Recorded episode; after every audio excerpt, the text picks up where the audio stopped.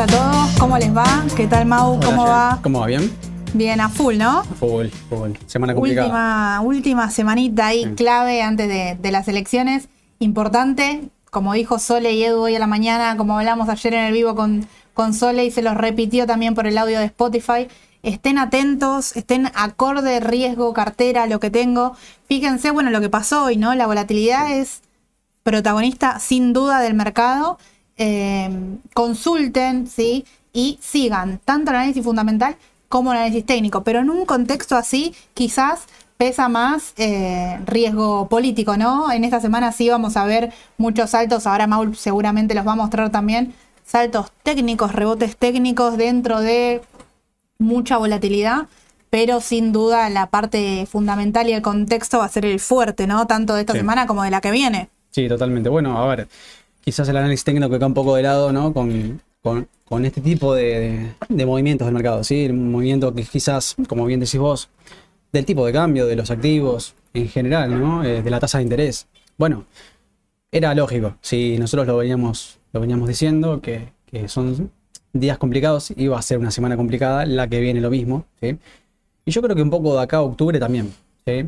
Eh, de octubre en adelante por ahí es otra cosa, pero quizás... Claro. eh, Pero más que nada vamos a hablar, no sé si o- justamente 100% hoy, pero hoy toda esta semana, digo, el corto plazo, ¿no? ¿Cómo armo la cartera de cara a el fin de semana, de cara a las elecciones, con lo que creo que va a pasar y viendo cómo están reaccionando los papeles también, que es muy importante ir siguiéndolo. Pero un resumen de lo que pasó hoy para estar atentos y ahí donde se ve más todavía la volatilidad Cayó un poquito el contado con liquidación, un contado con liquidación que llegó a superar los 600 pesos, cerró en 597,40, eh, un 0,10. No hubo una baja significativa, grande, pero es, un, es una chica teniendo en cuenta la corrida que está teniendo también el dólar MEP y cómo todos los inversores están cubriendo posición, quizás los que no quieren tener riesgo local, ya sea porque quieren ya tomar ganancia y salir de Argentina, Sí. como los que consideran que el mercado va a bajar después del fin de semana.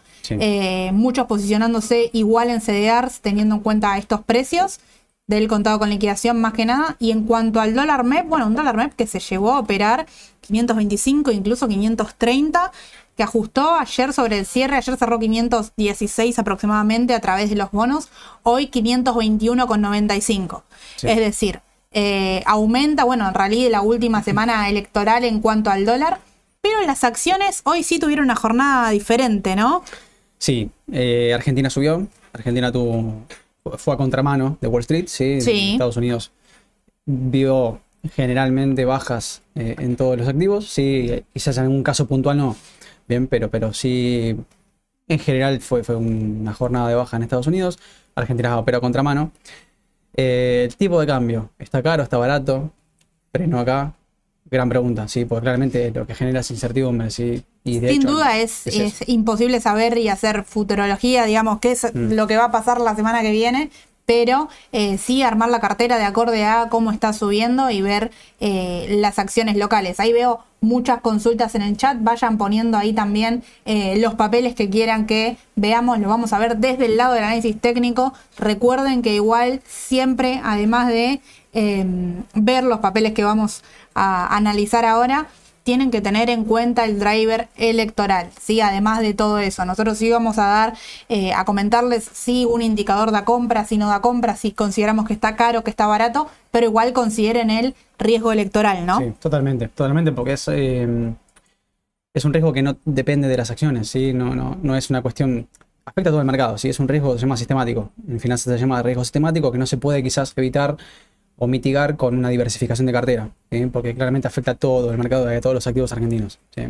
Pueden hacerlo un poco más con CDRs, quizás, en los que pueden acceder al CDR. Sí. Bueno, tengan en cuenta. Y mismo lo que están operando en el exterior. Claro, ¿no? Vamos, a, vamos a ver un poco de los activos argentinos, pero también vamos a ver papeles del exterior. exterior. Pero bueno, si te parece, arrancamos por, por Argentina. Vamos a arrancar con, con Bueno, Pampa, dale. que ahí la veo que Adrián la consultó justo. Dale, arranquemos con Argentina. Bueno, como te digo, subas eh, generalizadas en, el- en, el- en Nueva York, sí, la plaza de Nueva York, los Sí. ADRs, bien. Eh, Pampa cerrando más uno, sí. A ver, Pampa nos tiene acostumbrados a tener ya hace rato una tendencia alcista, bien, como, como le venimos analizando. No voy a quizás adentrarme demasiado en la tendencia para no alargar tanto el video, sino más bien puntualizar en, en bien corto plazo, sí, en corto plazo y, y bueno, decisiones que quizás eh, tienen que ver más pensando de acá al domingo o de acá a octubre, como bien decís vos, por ahí. Quizás a octubre sería como un mediano plazo. Y luego, bueno, ya a partir de octubre, de- habiendo estado, bueno, ya definida la- la- las elecciones de, de- de por sí, bueno, quizás ya pensando en los próximos cuatro años, ¿no? De gobierno. Bien, y al corto plazo, Bien. digamos, de acá, digamos, creo que lo que más me interesa y en las consultas que, que están haciendo en el chat en este momento es compro, vendo, más allá de, de riesgo, ¿qué, está, ¿qué es lo que está mostrando el gráfico en este momento, no? Bueno, mira, este es un gráfico, ya lo, programé como en escala logarítmica, sí, así se podría analizar un poquito mejor, más preciso, ¿no? En, el- corto plazo, si bien analizamos la tendencia y todo lo demás, bueno. Es un papel que parece que tocó una especie de soporte dinámico en el corto plazo, bien, de hecho lo vemos ahí en el, canal de regresión. Apenas quizá perforó la media de, 200 de 50 ruedas, ¿sí? no va a llegar, creo yo, a la media de 200, que es la, la media móvil roja. Bien. Analicemos con MACD y MACD, bueno, parece que el volumen empezó a bajar, ¿no? Parece que el volumen empezó a mermar, el volumen bajista vendedor, ¿no? Como se le llama, lo- los bears, ¿sí? Sí. En el mercado. Eh, y MACD parece que el histograma, bueno, empieza a tomar una forma ya más positiva que otra cosa, ¿sí?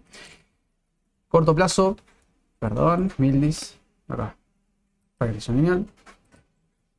Esto lo, bueno, corto plazo no se compliquen demasiado, estocástica y MACD.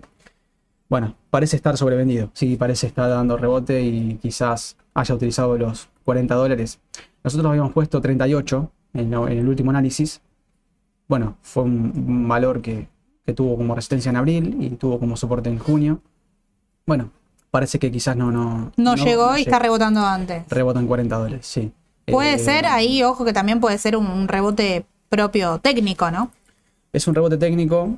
Eh, lo que pasa es que el- del anterior rebote, que fue eh, a fines de julio, ¿sí? quizá MACD no había tomado una forma eh, como, como tan horizontal, ¿sí? más empinada quizá. Bueno, significa que MACD tendría que profundizar un poquito más en la zona negativa. No quiere decir que haya rebotado en 40 y que, bueno, eh, no está dando todavía compra. Es la realidad. No está dando compra. El estocástico recién se dio un cruce alcista en, en- en zona de, sobreventa, ¿sí? lo cual es positivo, pero acuérdense que siempre tiene que volver a entrar a la zona neutral, ¿sí? a la zona donde se manejan las bandas, ¿sí? entre, en este caso entre 80 y 20 estocástico, si fuese RSI sería 70-30, pero el concepto es el mismo. Entonces, bueno, eh, probablemente haya rebotado en 40 dólares, de hecho ya vienen teniendo dos ruedas de, de rebote, parece ser un piso de corto plazo, muy de corto plazo. Lo más probable es que utilice los 40 y, y quizá vaya a los 43, a los 44 y 45 también, ¿por qué no? Por lo ¿Te menos en el gusta. Pampa estos precios?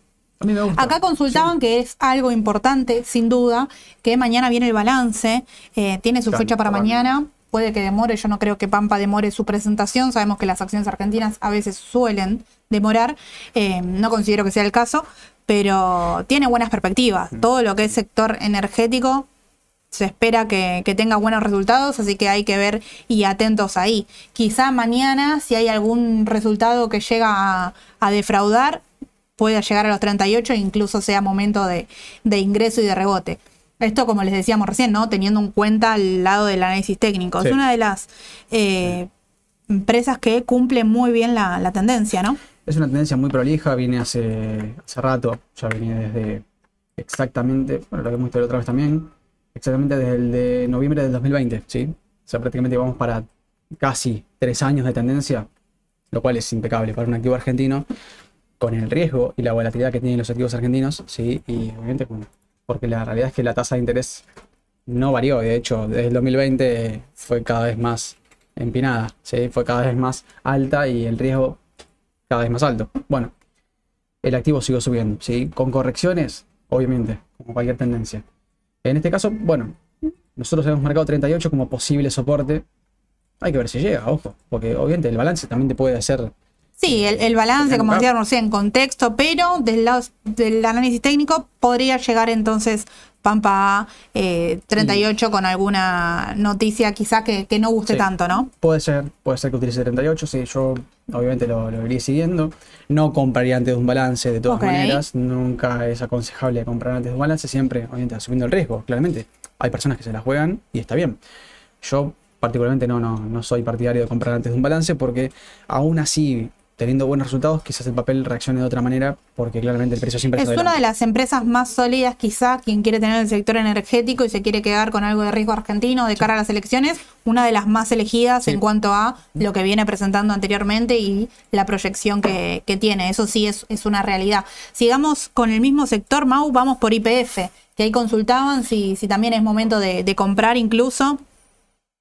Bueno, a ver, análisis de IPF. Yo sigo todavía con mi análisis de FIBO, ¿sí? Cuando lo trazamos en su momento y dijimos, bueno, ¿te acordás que podía volver a, a 5.60? Dije yo, y 6, 5.60 me habían- y había hecho yo, y bueno, claramente casi me matan. La realidad es que IPF mantiene una tendencia no tan prolija, claramente, porque es más impulsiva, ¿no? Se maneja Claro. distinto, tiene otro, volu- otro volumen y otra, otra volatilidad, ¿sí?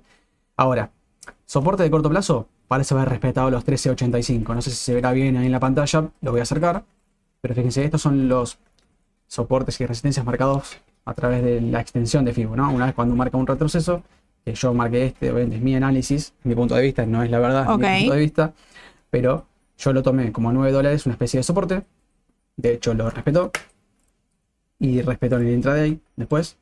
Ahora, 13.85 había sido respetado y testeado en junio, principios de junio, y ahora parece haber hecho lo mismo. Entonces, acá, eh, 385, 14 dólares, soporte de corto plazo. Fíjense que esa, no llego a ver el número, el 0,5. 0.5. 0.5. Ahí es el- la, la resistencia que habíamos marcado hoy. Quien tuvo la oportunidad de ver las mañanas en el mercado, sé que ahí muchos están escribiendo que lo vieron, que vieron lo de Texar, eh, que vieron que Edu dijo que daba oportunidad de compra y demás. Es exactamente esa, eh, esa resistencia, soporte, que a la mañana yo lo había marcado desde algo rígido y fíjense cómo Fibonacci también respeta. Así que ahí son lo- los soportes más fuertes, digamos, son los confirmados incluso también con la teoría, ¿no? Mira, yo me la jugaría con IPF. ¿sí? ¿Te gusta? Sí, más que Pampa. Ok. Más allá del balance, digo, ¿no? Sí, de de- lo desde el análisis técnico. Exacto, de lo técnico yo te diría que sí. Eh, está sobrevendido en el corto plazo, ¿sí? El volumen vendedor o el volumen bajista comienza a ser cada vez menor. Bien, esto es importante, si esto es positivo.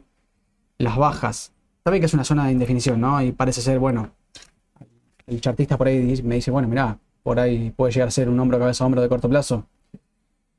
Yo creo más que quizá tiene que ver con un rectángulo que otra cosa. No lo marqué, pero probablemente, bueno, igual aún así, aunque sea una figura de indefinición, vos tenés la alternativa siempre, como decimos, de comprar y esperar un rebote para alcanzar el- el- la próxima resistencia, ¿no? Dentro de la misma figura. Bueno, si respeta una resistencia más o menos en los 16 dólares, estás hablando un casi un 15% en dólares de ganancia, neta. Bien, entonces, a considerar.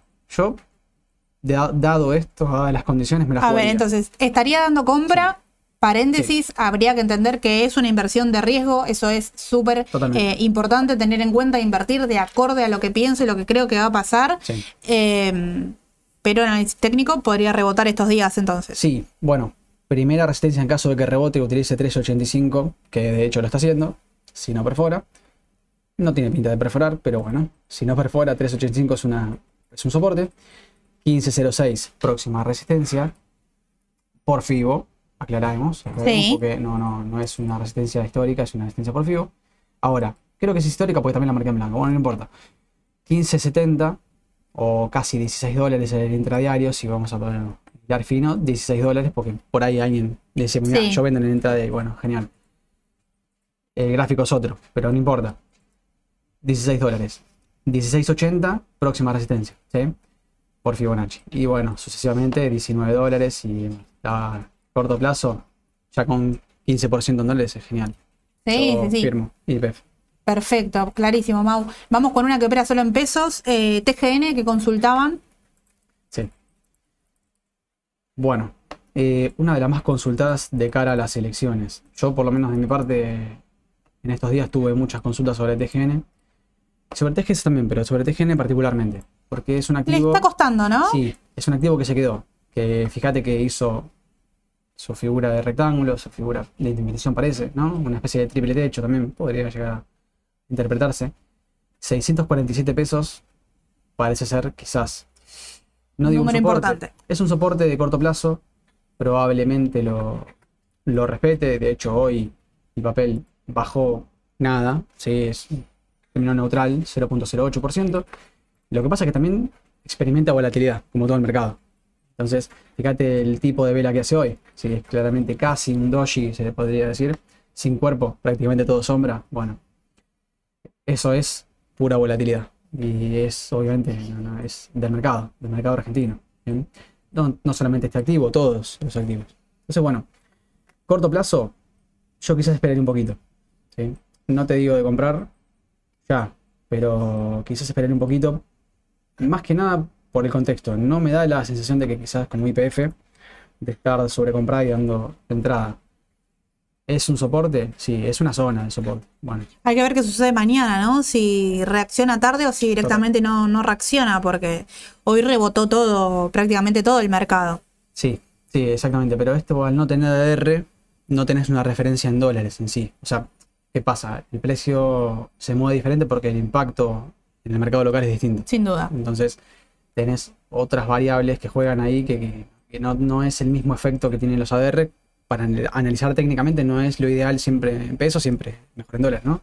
Pero bueno, eh, qué sé yo, yo te digo, estar en una zona donde están definidas. Si yo tuviese que jugármela, estoy líquido, iría más por IPF. Ahora, si yo estoy comprado en TGNO, no vendería. Esperaría No saber qué pasa. No vendería porque claramente estar en una zona de soporte. Y vos me decís, mirá, no hay que vender acá. Bárbaro. Bueno, el volumen empezó a mermar. Sí, empezó a bajar. Puedo verlo con el oscilador de volumen también. Lo que pasa es que también pensá que tiene mucho tramo hasta la media de 200. Sí, mucho tramo es mucho tramo. Viene de subir, viene de subir bastante y tuvo también su, su rebote técnico. Exacto. Sí. Mira, hasta la media de 200 ruedas, promedio simple, ¿no? No, promedio simple. Eh, estás hablando de un 30%. A ver, es un papel argentino. El papel argentino, si bien las transportadoras no suelen hacer movimientos, no suelen, lo han hecho, pero no, no como Galicia, eh, por ejemplo, yo creo que, que tranquilamente lo puedo hacer. Todo depende del contexto. A ver, el, el análisis técnico acá queda un poco eh, de lado, quizás. Es una semana donde. Ok. ¿Y TGS está en, un caso similar? Consultaban en el chat. Bueno. Yo creo que no. No porque quizás la tendencia de TGS, también que corrigió y demás, pero fíjate que la tendencia. Bueno, mi análisis tiene que ver con FIBO acá, ¿bien? Entonces, yo digo, ¿está en una segunda onda? ¿O una segunda onda de impulso? Bueno, puede ser. Quizás no se entienda mucho ahí porque está marcado varias veces, pero fíjate cómo respetó 11.46, los 11.50, básicamente. La zona de 11.50 que ya venía siendo resistencia anteriormente. Bueno, parece ser un soporte. Yo creo que acá estoy más comprador que, que en TGN.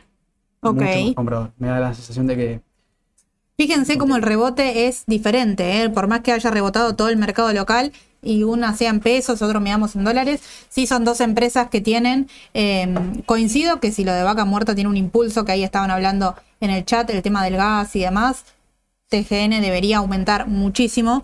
TGS tiene también la parte exportadora, vinculándola eh, indirectamente con la posible evaluación, ¿no? Así que eso tendría un plus porque se tendría también beneficiado ahí y mucho crecimiento es la que de las dos transportadoras es la que más eh, capital invirtió, es decir, que también le corresponde más recibir de, lo que es vaca muerta. Sí. Sí, bueno. eh, fíjate también como técnicamente res- respetó en el intradiario de hoy, también con la volatilidad que tuvo, ¿no? Terminó 1.90 arriba, afuera, en Nueva York. Pero cómo respetó la media de 200 ruedas, sí, en el intradiario. Bueno, sí, eh, claramente, el análisis técnico no es el estudio del precio, sino el estudio del comportamiento de la gente. Entonces, claramente, si ven que está sobre un soporte, bueno, te da... podría, podría saltar un poco, sí. Exactamente. Exactamente. Y termina, fíjate cómo termina respetando el soporte de FIBO, digamos, el soporte más estático, no dinámico como es la media móvil, sino estático. Precio que ya venía en una zona de precios, acá entre los 11.50 más o menos, 11.40, 11.50, venía siendo respetado hasta no hace mucho, porque esto, lo que yo marco acá fue este año, ¿sí? de, de enero hasta, hasta junio y esta es la segunda parte del año. Bueno, este año fue testeado muchas veces, eh, por lo menos 5 o 6 veces. Entonces, es de respetar. Sí, es de respetar ese tipo de, de, Tal cual. de comportamientos. Yo estoy más comprador en TGS que en TGN por el momento. Perfecto. Mira, el precio psicológico, dice Luciano, sí, sin duda, Totalmente. sin duda que Totalmente. 100% juega en el análisis técnico el precio, el precio psicológico. Eh, vamos por, cambiamos del sector, vamos al financiero, Banco Bueno, Macro, ¿te parece? Dale. Banco Macro. Conscientemente casi me voy a Galicia. No sé por qué. Es el primero que miramos, hoy te, te cambié el orden nada más. Ese, claro. Bueno.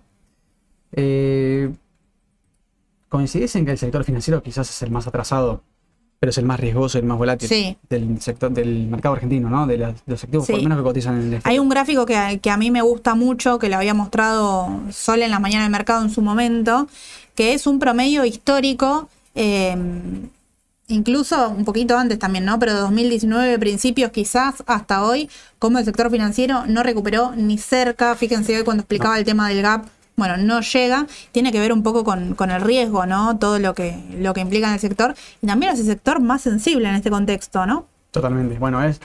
Recién también lo hablaba con, con clientes y me decía, mirá, es un, es el, sector político, ¿no? Más que la política le impacta un poco más, ¿no? A ver, son. El sector financiero también es un sector que está mirado con mucha desconfianza siempre. ¿Por qué? Porque ante las crisis siempre los bancos terminan como. No digo pagando los platos rotos porque no es así, pero como que desconfías más del sector financiero que del sector energético. Bien, entonces te vas a un Más sector- el impulso que puede llegar a tener ahora con, con lo de vaca muerta el sector eh, energético y lo Claro. que viene mejorando el sector y lo que ya proyectando. Así que sin duda, Exactamente, sin bueno. duda. Y hoy ver, eh, Banco Macro aumentó más de un 3 Sí, entonces. sube más de un 3. A ver, sector financiero ya de por sí es riesgoso, como bien vos decís. Eh, mismo por la deuda que, que, Sí, que tiene, ¿no? El tenedor de deuda, digamos, de, de pasivos del Banco Central, ¿no? Pasivos remunerados del Central, que son las LELIX. ¿bien? Entonces, bueno, esa deuda también inquieta al mercado. Entonces genera que el activo no, no, no suba de precio, claramente ser más riesgoso. Ahora, netamente desde lo técnico, y está rebotando. Está rebotando, usa 23.70 como... sí. Ni siquiera llegó a los 23 dólares que habíamos marcado en su momento, habíamos hecho un análisis previo. Pero fíjate que también, como vos lo decías, el gap que abrió en su momento en las pasos del 19, lo hizo más o menos, estaba cotizaba en torno a los 70 dólares más o menos, Banco Macro, ¿sí? Esto, estamos hablando en agosto del 19, bien digo. Más o menos cuatro años, ¿bien? Cuando abrió Macro después de las pasos, y nunca más volvió a su valor, lo hizo en 43 dólares, ¿bien? Bueno, llegó a cotizar en torno a los 9, 10 dólares. Bueno, este es Y lo que lateralizó, Por ¿no? digo, Porque claro. estuvo. cuatro años de lateralización, prácticamente de tendencia bajista, quizás no tan marcada como lo hizo en su momento, pero fíjate que llegó a mínimos el año pasado. O sea, estamos hablando del año pasado que recién ahí empezó a subir. Es una oportunidad, claramente, es una oportunidad. ¿Es riesgoso? Sí, claramente es riesgoso. Pero fíjate que es lo que más atrasado está de todo el sector, de todo la, el activo argentino, todos los activos argentinos. Sí, quizás si yo creo de acá en adelante, bueno, la tendencia sigue. Eh, por ahí el, el conflicto ahora es si es el momento, ¿no? Justo, si yo compré para largo plazo, es justo comprar ahora, antes de em, las elecciones, es un riesgo extra que le meto a algo que eh, quizás yo lo estoy viendo en, no sé, como vos decías, 43 dólares, por ahí desde ese perfil esperarían. Bueno, a ver, hay quienes no se quisieron meter en su momento en el sector financiero porque preferían meterse en sector energético porque subía, ¿sí? Eh, o cubrirse con acciones como, como Alvar, como Texar. Bueno, es válido. Lo que pasa es que al ser un sector tan atrasado el financiero, riesgoso, pero atrasado, no será quizás la oportunidad para el que opera, digamos, especulando, netamente especulando, ¿no? No, no el que genera cobertura ni nada. Son activos que están valuados claramente a una tasa muy alta con respecto a los demás. Sí, son argentinos, todos están valuados a tasas altas, pero es un sector, digamos, que, sí, por llamarlo de alguna manera atrasado. Entonces, a ver, eh, tiene mucho por subir, la realidad es esa. ¿Cuánto puede llegar a bajar? Yo escuchaba a Sole hoy que me dijo, o sea, decía en el vivo, decía, ¿cuánto puede llegar a bajar Galicia con respecto al bar? Bueno, la realidad es que Galicia tiene más volatilidad que el bar y puede bajar muchísimo más. Claro. Lo que pasa es que depende también mucho del punto de vista que tenga uno sobre el mercado. Eh, las elecciones son esto, es incertidumbre. ¿sí? No, no- no se sabe. No saber, obviamente que... Ahora, teniendo en cuenta un panorama negativo, digamos, ¿no? De, Sí. Digamos, plantando un, un escenario de cara a eh, la semana que viene, ¿cuál es el próximo soporte, digamos, a buscar a Banco Macro? Mira, si hay un panorama muy negativo... yo creo Después lo podemos ver si es positivo o lo mismo. ¿eh? Bueno, yo creo que los 23 dólares debería perforarlo sin dudas. Sin duda alguna. ¿Sí? Iría directamente a los 20 dólares, más o menos. Más o menos como para que tengan en cuenta, este tipo de, de activos se mueve con mucha volatilidad. Por ende, abre muchos gaps. No siempre los cierra, pero sí los abre. Entonces, la zona de 20, 21 dólares podría llegar a ser una, una especie de soporte, ¿no? En caso de que sea un mal panorama. Porque si hay un muy mal panorama, tranquilamente los 23 los limpia, para mí. Mi punto de vista. Ok. Eh, después, bueno, tenés sí, Si, intermedios. si cruza entonces lo- los 23, tendría que ir Y a los 21. eh, a 21, eso A te iba a decir, 21. 21, 21, 35, tengo ahí, estamos hablando de una baja de un 14%. Es un montón. Para ser un activo argentino no es tanto, pero es un montón. Ok, ahora, eh, si crece, hay un panorama positivo y. yo creo que lo que menos nos preocupa igual, pero también para tenerlo en claro. Obvio. Bueno, si hay un panorama positivo y el activo, o todo el sector, mejor dicho, empieza a subir, ¿sí? porque todo el mercado argentino empieza a subir, tenés primero una resistencia en 26 dólares que es Sí. de corto plazo, luego en 28, Sí, hasta ahí es un 12%. bueno, y después de 28, todo depende claramente cómo, cómo se desarrolle de acá a octubre, de acá a diciembre, prácticamente de octubre, porque después ya de octubre se define a dónde va el mercado. Sí, Entonces, de acá a octubre es como más incertidumbre. Y mira, la próxima resistencia quizás esté en torno a los 34, 35 dólares. ¿sí? Que fue un precio de soporte antes de la ruptura del gráfico por las pasos. ese precio estamos hablando de un crecimiento de un 42%. Sí. Así que es... Que de hecho no Soportes y resistencia es muy importante tener en claro ahora para, para definir si empieza a caer, bueno, hasta dónde y cómo, cómo decido continuar. Vemos Galicia, ¿te parece? Dale, vamos con Galicia. Y.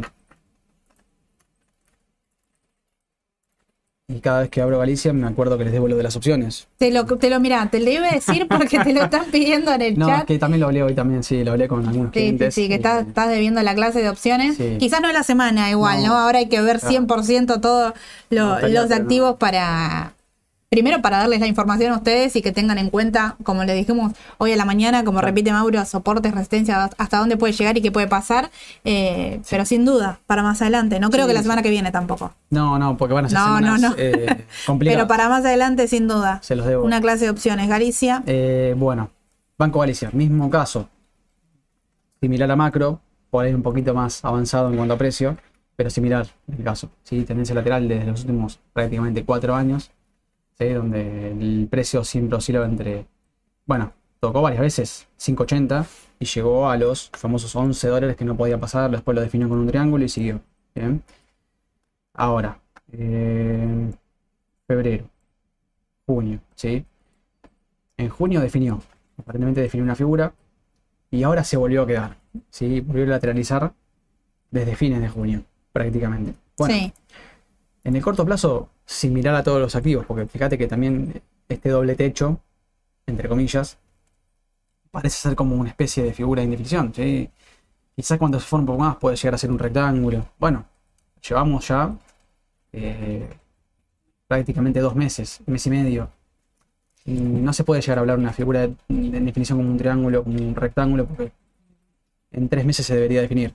Bueno, las elecciones por ahí ayudan a que lo haga antes. ¿Sí? Y si lo hace antes, hoy casi subió un 4% Galicia en Sí. el exterior. Bueno, utilizó, fíjate cómo utiliza los 15.70 como soporte de indefinición, pero de corto plazo. Y quizás vaya a buscar los set- 17.85, 17.90, 18 dólares, zona de precios. Luego tenés una resistencia en 19.10, es histórica, y luego en 23 dólares. Los 23 dólares, fíjate cómo fueron. Coincide ahí con el aumento, perdón Mau que te, Sí. que te agrego, los 23 dólares coincide como Banco Macro que es un aumento más de un 40%. Exacto. Pero fíjate que son valores donde oscilaba el precio desde el gobierno de Macri, sí, de 2000, prácticamente 2016. Sí. eh, estamos hablando de octubre del 2015, ya habiendo eh, definido, habiéndose definido las elecciones del 2015. Fíjate todo lo que subió el papel llegó a cotizar en casi 75 dólares en el intraday. Bueno, pero fíjate que un promedio, más o menos un promedio, estás en 23, 20 24, 25 dólares en los últimos tiempos. Bueno, es un valor que puede llegar a alcanzar. Todo depende cómo se, cómo se dé el tema electoral. Pero son papeles que están bastante atrasados con respecto al resto. Sí, el sector financiero argentino. Ok. Siempre recuerden el paréntesis que le dije al principio, muy importante entender el riesgo que tiene esto, ¿no? Sí, tiene para crecer un 40%, pero eh, ¿a qué costo? Si esto se da, si las elecciones no son como el mercado cree y sale eh, un resultado que el mercado lo resiente de forma negativa, bueno, ¿hasta dónde puede ir? Por eso es importante ahí tener en cuenta los soportes y las resistencias, las medias, quienes están lejos y cerca de la media de 200 ruedas. Fíjense la diferencia que, que es eh, TGS, TGN, que recién lo, lo vimos en pantalla. Cerramos eh, con la última local y ahora vamos con internacional, que también tenemos varios que consultan eh, qué sedear y cómo, cómo cubrirse, ¿sí? Eh, pero querían ver comercial del plata. Ah, sí. Hoy la estuve, la estuve viendo. Bueno, otro papel que no tiene ADR. Entonces, sí, puse bien, comercial. Sí, bien, sí. Comercial. Ahí está. Bueno, la gran pregunta. ¿De corto plazo está para comprar? Yo iría con cuidado. Y explico por qué. La tendencia es impecable. ¿sí? La tendencia viene ya alcista prácticamente desde, si uno toma quizás esta última baja como, como una especie de inicio de tendencia desde marzo del 2020, ¿sí? Desde la pandemia. Sí. Llevamos más de tres años, eh, tres años y, y pico, casi tres meses, sí, más o menos, tres años y medio, una tendencia alcista muy pareja, prácticamente ininterrumpida. Obviamente que es un activo, es en pesos, ¿sí? Entonces, las medias móviles dieron recién como una confirmación de la tendencia en, en junio del 2021. O sea que vos tenés desde marzo del 20, ¿sí? si hubiese comprado un precio mínimo, hasta junio del 21, te aparece toda esta suba. ¿sí? También que lateralizó y demás, pero este fue el mayor impulso que tuvo. Sí. Luego de esto, después se inició la tendencia y no para más. Bueno, ¿por qué digo de esperar un poquito? No está todavía ni siquiera la corrección hecha hasta la media móvil de 50 ruedas. ¿sí? No quiere decir que vaya a rebotar en No, 50 ruedas. Pero lo puede usar como Lo soporte. puedo usar como soporte. Lo que pasa es que el volumen recién ahora empieza a mermar. Fíjate que empezó a disminuir hoy.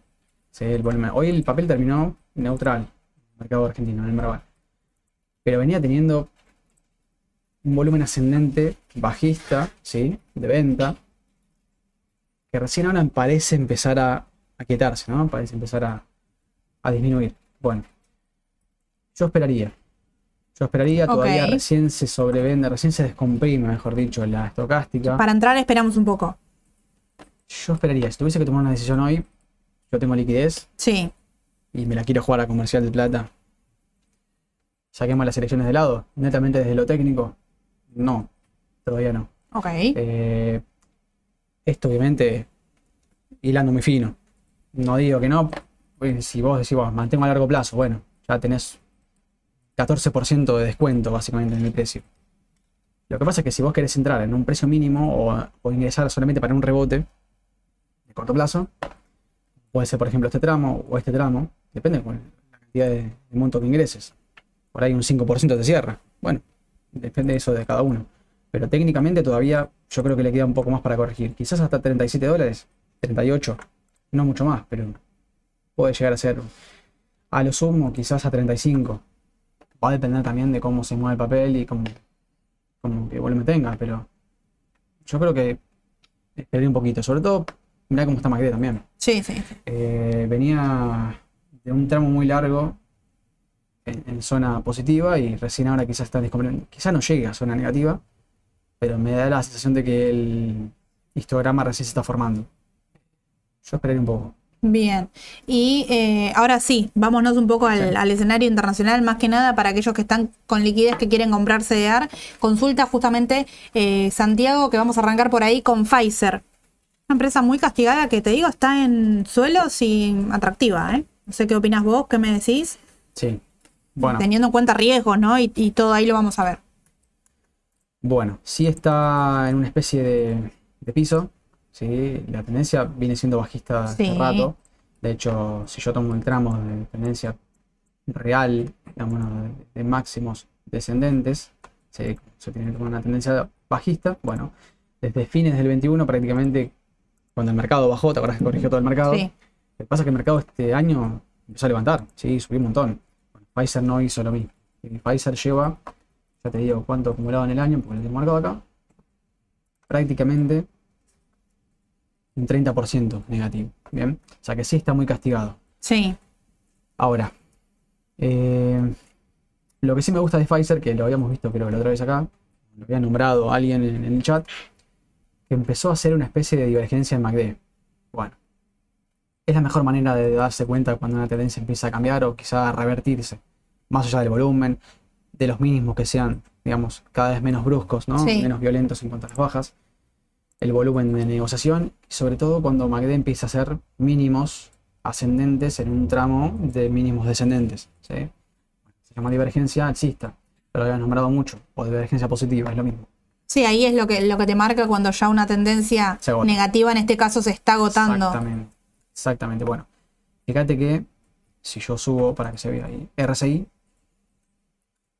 no es marcado. Fíjate que no es lo mismo. No está marcado. ¿Por qué? Porque los mínimos de RSI los hace abajo, ¿sí? los hace en la zona de sobreventa.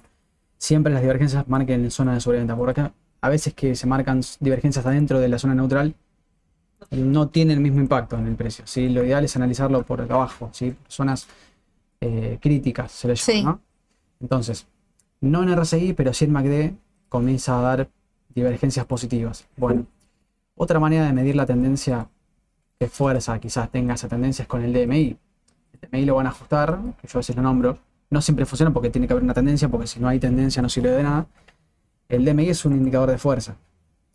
Básicamente el, el ADX, que es el azul, ¿sí? la línea azul que se ve acá, marca la fuerza que tiene esa tendencia en el corto plazo. Bueno, esto es positivo. ¿Por qué es positivo? Porque se marcan dos zonas que son 40 y 20. ¿sí? 40 y 20, como zonas críticas o una especie de oscilador, digamos, ¿no? No es un oscilador, pero no importa, lo dejamos como Sí, como para, para de- analizar tienen que tener en cuenta los dos valores. Exactamente, bueno. Cuando el ADX se encuentra por abajo de 20, es una tendencia débil en el corto plazo. Es un promedio de 14 ruedas y demás. Pero bueno, quiere decir que esto, este último tramo se debilita, ¿sí? O sea que esta baja se empieza a debilitar. Bueno, habría que ver qué mínimos hace. Siguiendo la tendencia, debería por lo menos seguir bajando un poco más. Bien. Ahora, en el corto plazo, hiper corto plazo, para utilizar estocástica y demás, bueno, el papel parece que va a seguir bajando. Yo a mí me da la sensación de que sigue bajando. MACD no me da una especie de. Sí, corte positivo, pero mm, por debajo de cero, ¿sí? En la zona negativa. y quizás acá la estocástica no tenga mucha fuerza. Yo, para mí es un rebote de corto plazo y Ok. buscaría nuevamente los 32 dólares, sobre todo por cómo viene el papel. Y además de cómo reaccionó el mercado hoy, ¿no? El mercado de Estados Unidos, todo en general reaccionó de, de manera negativa, los índices, eh, consultaban por Apple, lo mismo, todos, todo reaccionó de manera eh, negativa. En vísperas de jueves, dato de inflación también importante para, para Estados Unidos, si bien no es la misma volatilidad que Argentina, también tiene para descontar, eh, y si no, si no tengan para descontar, son estos papeles que igual siguen eh, viéndose afectados, ¿no? Sí, eh, bueno, es un. A ver, Estados Unidos este, mantiene una volatilidad por encima de la media de los últimos años, ¿no? Claramente. Hasta que se define un poco más la cuestión de la inflación y la política monetaria, todo lo que se debería definir este año, creo yo. Eh, hay una cierta inestabilidad en el mercado. El mercado lo vas a saber. Si bien que subió un montón, ¿eh? Lo tecnológico por sobre todo, subió por sobre el resto, pero tengan en cuenta que eh, hay volatilidad por demás y el dato de inflación, digamos, los datos en general, los datos en general de Estados Unidos marcan un poco la línea esa, ¿no? Eh, la Fed no habla igual este, este mes. Así es, eso es positivo. Pero positivo, ¿por qué? Porque si no es muy sensible a las Total. palabras de Powell, muy sensible. Eh, pero bueno, hay que sí, yo creo que es el mes para analizar desde el lado del- de lo técnico también y poder evaluar a, a largo plazo, teniendo en cuenta que el mes que viene dejó abierta la puerta a una posible Sí. aumento de, de tasa de interés, no, no lo negó rotundamente. Eh, Sí. Eh, bueno, Eso con- básicamente. con Pfizer. Resumen de Pfizer, yo lo veo flojo. No me. no ok, ok, NIO, Bueno.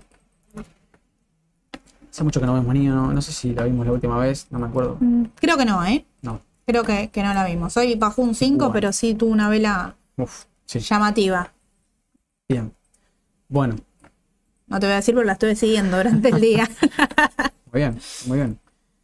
Bueno. A ver, acá hay varias cosas, ¿sí? La tendencia que viene siendo bajista es desde enero del 21, ¿sí? Estamos Sí. hablando de prácticamente un año antes de que el mercado baje, de que el mercado retroceda o haga la corrección que tenía que hacer, ¿sí? Entonces acá sí es una tendencia bastante más prolija. Pueden unificar máximos descendentes para marcar la tendencia bajista y obviamente marcar una especie de resistencia. Resistencia dinámica en el corto plazo. Bueno, a ver, es un canal que si yo lo tomo por ejemplo en las últimas 100 ruedas, es alcista logarítmicamente, es alcista. ¿Sí? Ahora, me está dando una pauta quizás acá de que podría llegar a torcer la tendencia. Bueno, vamos a ver, acá ya hay varias cosas. NIO viene cotizando desde hace poco, relativamente, septiembre del 2018. sí, Bien. Entonces, fue una especie de resistencia con un gap, tiene volatilidad obviamente, en los 7.70, 7 dólares más o menos, zona de 7 dólares. Vamos a dejar los 7.50, vamos para promediar. Bien. Bueno, dos cosas. Para el que mantiene el papel para largo plazo y quiere buscar un cambio de tendencia, acá sí habría que analizar las divergencias y habría que analizarlas de MACD, por lo menos es lo que yo haría. Y el RSI. ¿Bien? Tiene una tendencia bajista, donde los mínimos son descendentes y el volumen es bastante creciente, por lo que veo. Los mínimos vienen siendo cada vez más suaves. ¿sí? Y es cierto que MACD empieza a dar una divergencia. ¿sí? Y RSI también, levemente, pero RSI también. Ok. Mira esto. Empieza a dar como una especie de indicio, quizás, de que puede llegar a torcer la tendencia. Esto, por ahí estaría bueno que lo vea Ale con el tema del fundamental, a ver si acompaña, ¿no? Porque siempre está, está bueno verlo desde los dos puntos de vista, no solamente de lo técnico, sino desde lo fundamental. Pero desde lo técnico sí está dando divergencias MACD, claramente. Y sí lo está haciendo levemente el RSI o el índice de fuerza relativa. Bueno. Medias móviles. Golden Cross. No, me, no te lo quería Me- adelantar. no, no, no. Me río porque no lo había visto antes y Sí. no es un papel que siga mucho. Bien. Bueno, esto es una confirmación. Tiene ahí una, un Una soporte que podríamos Total. marcar, digamos, histórico, eh, teniendo en cuenta que, como dijo Mau, cotiza hace poco, cerca de la, la primera baja, podríamos darlo a estos valores, que llegó en 13,90. Sí, más o menos, 13 dólares. sí. Sí. que en caso de romper sí sigue a 12,50 podríamos decir. Ahora, eh, los que estaban esperando para ingresar, quizás en estos precios ya están entrando un poco por las dudas de que no siga cayendo y no vaya a buscar esos 12,50. Eh, porque el aumento del último tramo que tuvo Sí. acá, quizás sí fue con volumen eh, y la baja sí comenzó a disminuir, así que desde ese lado uno dice, bueno, Sí. podría comenzar a ingresar con, con un poco, teniendo en cuenta que NIO sí es una inversión de, de riesgo, ¿no? Mucha volatilidad tiene el papel. Bueno, es verdad, es verdad. Y te agrego algo. Cambio de tendencia y movimientos bruscos son propios para analizar con Fibonacci. ¿sí? Entonces, ya que estamos, vamos a, a repasar un poco esto. Retrocesos de Fibonacci, ¿sí? Se marca cuando hay un cambio de tendencia, que aparentemente empieza a hacerlo. Sí. Cuenta que esto es. No se puede saber de antemano, ¿no? No es la bola de cristal, sino más bien interpretar qué es lo que está pasando en el gráfico. Si yo interpreto que está cambiando de tendencia, puedo analizar por Fibo y ahí me puedo llegar a adelantar algunos valores. Bueno, ahora lo voy a aclarar porque no se ve nada. Está muy oscuro y yo sé. Yo lo veo, pero ustedes no. Bien. Esto es un un análisis muy como, como adelantándome a la situación, ¿no? De mínimo a máximo, no sé si esto es un máximo. Claro. Ese es el tema. Bueno, ¿cómo puedo saberlo? Bueno, indicador a corto plazo, estocástica, quizás, sobrecomprado, bien, probable retroceso, como bien dijo Aye, hoy termina en menos 5, ¿sí? el volumen parece ser decreciente alcista, ¿sí? cuando el papel subía, el volumen empezó a ser decreciente, por eso se Sí. agotó, ¿sí? entonces puede llegar a ser un máximo a los 16 dólares. Atención, no quiere decir que lo sea, pero tengan en cuenta que también fue una especie de de soporte coincide. Esto ayuda como más o menos para la imagen, para darse cuenta que podría llegar a ser una zona de resistencia, ¿sí? Los 16.50, 16 dólares. Más o menos. Bien. Acá, ¿llegó al máximo? Bueno, confío por ahí lo podemos mantener, ¿sí? Yo lo dejaría. De mínimo máximo. Siempre, yo mm, lo utilizo desde el cuerpo de la vela, no desde la sombra. Me da un poco más de seguridad, pero como quieran. Cuando el papel retroceda lo suficiente, este sería un retroceso perfecto, digamos, ¿no? Voy a marcarlo acá con. No me acuerdo dónde está el. Acá. Bien. Retroceso perfecto sería entre 38.20 y 61.80, ¿no? Llamado Sí. cajón de Fibonacci. Bueno. El retroceso perfecto sería la segunda onda. Si, si esto inició una tendencia alcista, es un análisis posible que puedo adelantarme, ¿no? Como una especie de onda.